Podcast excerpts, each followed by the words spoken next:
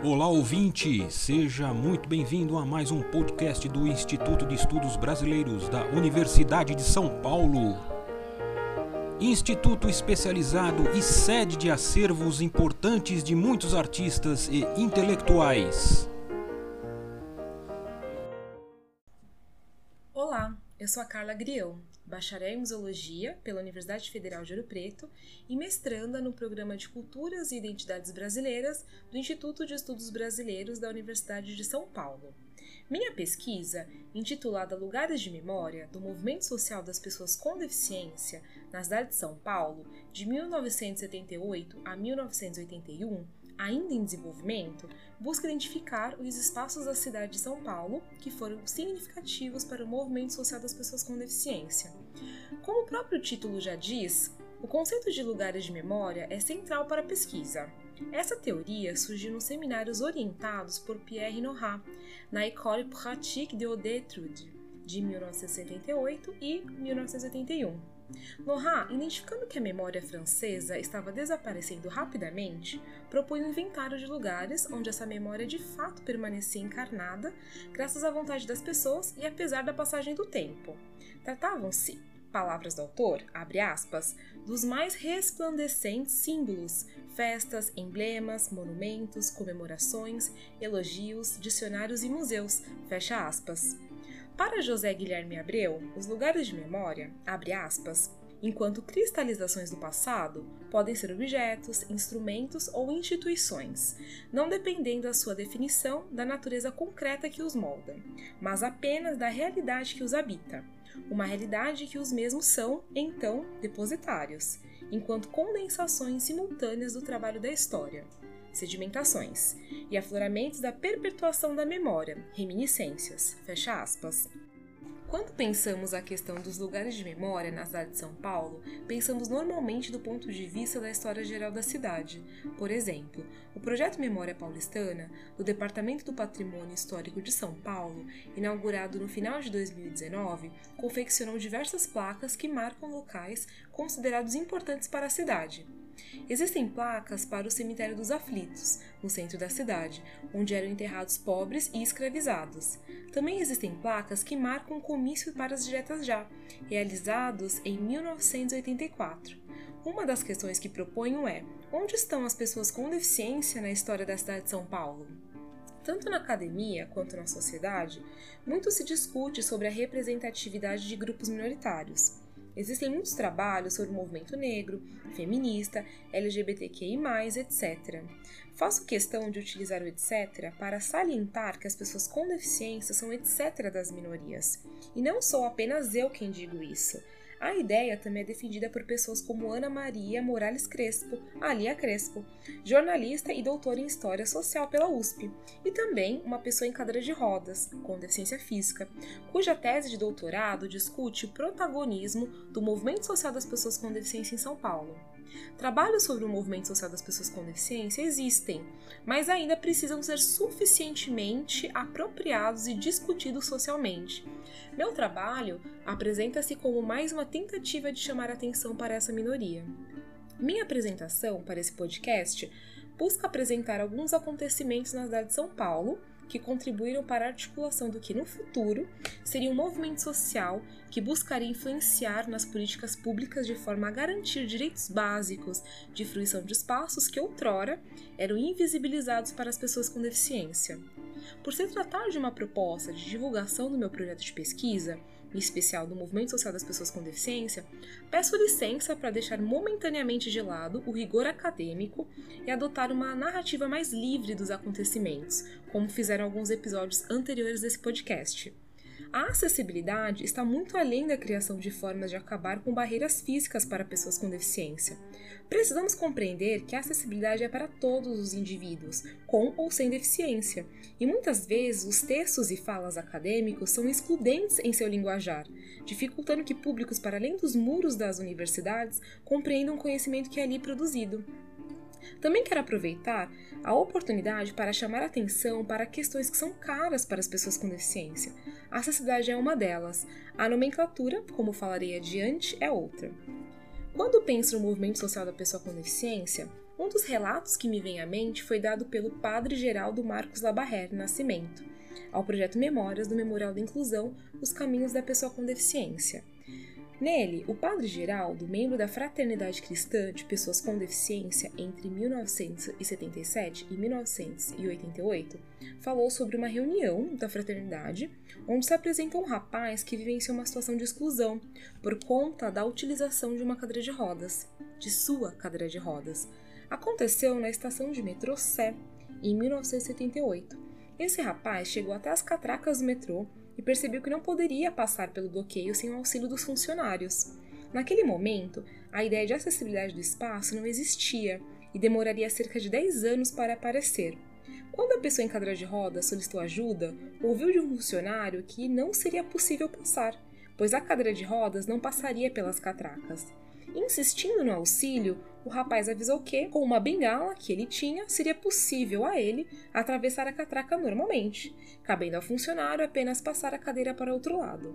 A pronta resposta do funcionário do metrô foi algo do tipo: aqui não é lugar para aleijado. Tendo seu direito de ir e vir impedido e sem condições de, naquele momento, reivindicar o cumprimento desse direito básico, o rapaz retirou-se. Quando o acontecimento chegou à fraternidade cristã, o grupo articulou uma manifestação na estação Sé do metrô. O padre Geraldo conta que cerca de 150 pessoas com deficiência pararam o metrô naquele dia. Todos entraram em um dos trens e desceram três estações depois, e novamente pararam tudo. Aquilo chamou atenção para a causa das pessoas com deficiência. Tão importante quanto a ocupação de um espaço excludente foi a ação movida por esses indivíduos contra o metrô, demorou 10 anos entre essa manifestação e o Supremo Tribunal Federal julgar o ganho da causa. E, em 1988, o metrô foi obrigado a construir equipamentos de acessibilidade em suas estações. Tratou-se de uma passagem importante e uma conquista significativa para as pessoas com deficiência de toda a cidade. De maneira geral, as fraternidades cristãs foram núcleos importantes de reivindicação de pessoas com deficiência na América Latina. No Brasil, é da articulação de diferentes núcleos como essas fraternidades, a Associação de Assistência ao Deficiente Físico, o Núcleo de Integração de Deficientes, a Associação de Deficientes Visuais e Amigos, entre outros, que surgiria o movimento social da pessoa com deficiência em São Paulo. Volto a essa questão mais adiante.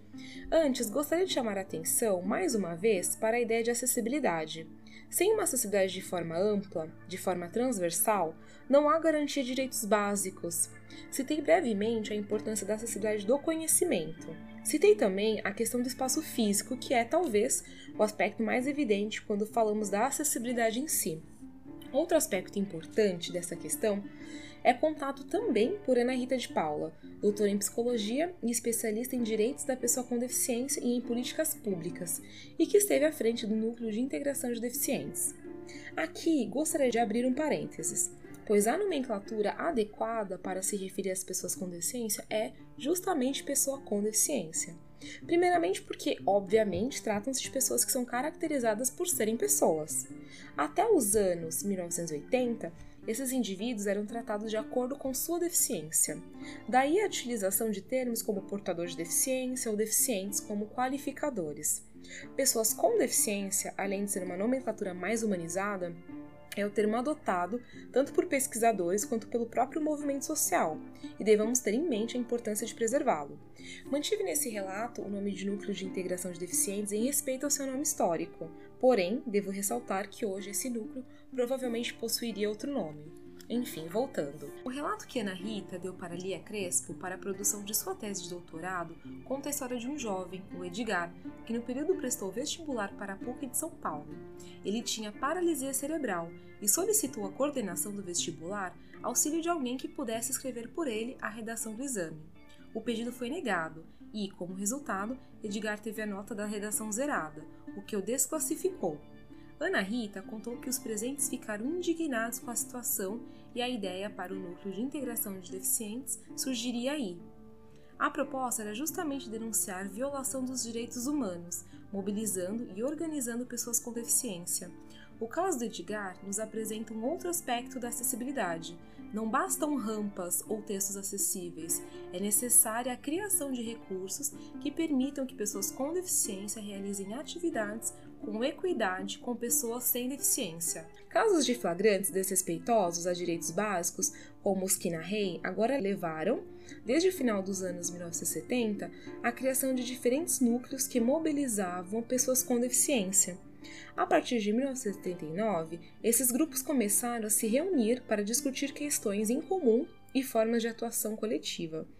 O que venho chamando de movimento social das pessoas com deficiência é justamente esse coletivo que aos poucos foi se formando. A título de exemplo, posso citar as reuniões de 1979 e 1980 no Colégio Anchetano, em Perdizes. Em 1980, essa reunião foi chamada de Comitê de Centralização dos Problemas dos Deficientes Físicos do Estado de São Paulo e contou com a presença de Adolfo Pérez Esquivel, ganhador do Prêmio Nobel da Paz em 1980. Meu objeto de pesquisa é justamente os espaços que esse movimento social ocupou. Hoje, esses espaços constituem-se como espaços de memória?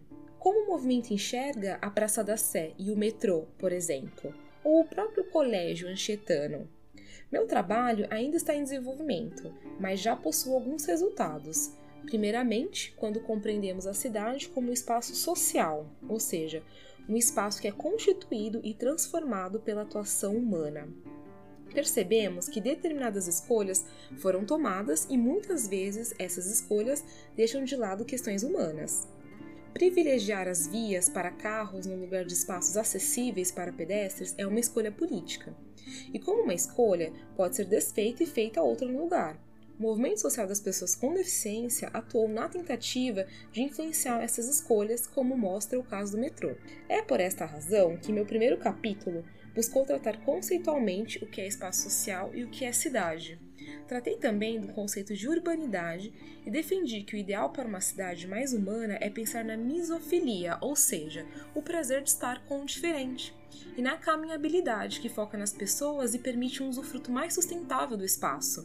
Procurei mostrar também, historicamente, que a cidade de São Paulo se formou a partir da abertura de caminhos e do convívio quase nunca harmonioso de diferentes grupos sociais, Hoje, a cidade nega ambas as características, mostrando-se cada vez mais segregada e com espaços cada vez mais cercados.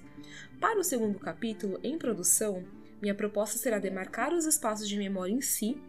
Buscarei criar uma plataforma online que sinalize os espaços de memória do movimento social das pessoas com deficiência. Também busco identificar como o movimento social modificou a cidade e como a cidade, por sua vez, modificou as demandas do movimento social. No terceiro capítulo, buscarei, através de entrevistas realizadas, discutir a questão da deficiência historicamente, relacionando esses relatos com os momentos históricos vivenciados no Brasil e no mundo. Meu principal objetivo com a minha dissertação, tanto com essa apresentação sucinta que acabei de fazer, é chamar a atenção para esse grupo que, embora muito pouco discutido, possui contribuições importantes para a cidade. Muito obrigada! Este podcast do Instituto de Estudos Brasileiros chega ao final. Esperamos que tenham gostado e em breve retornaremos com um novo assunto para você.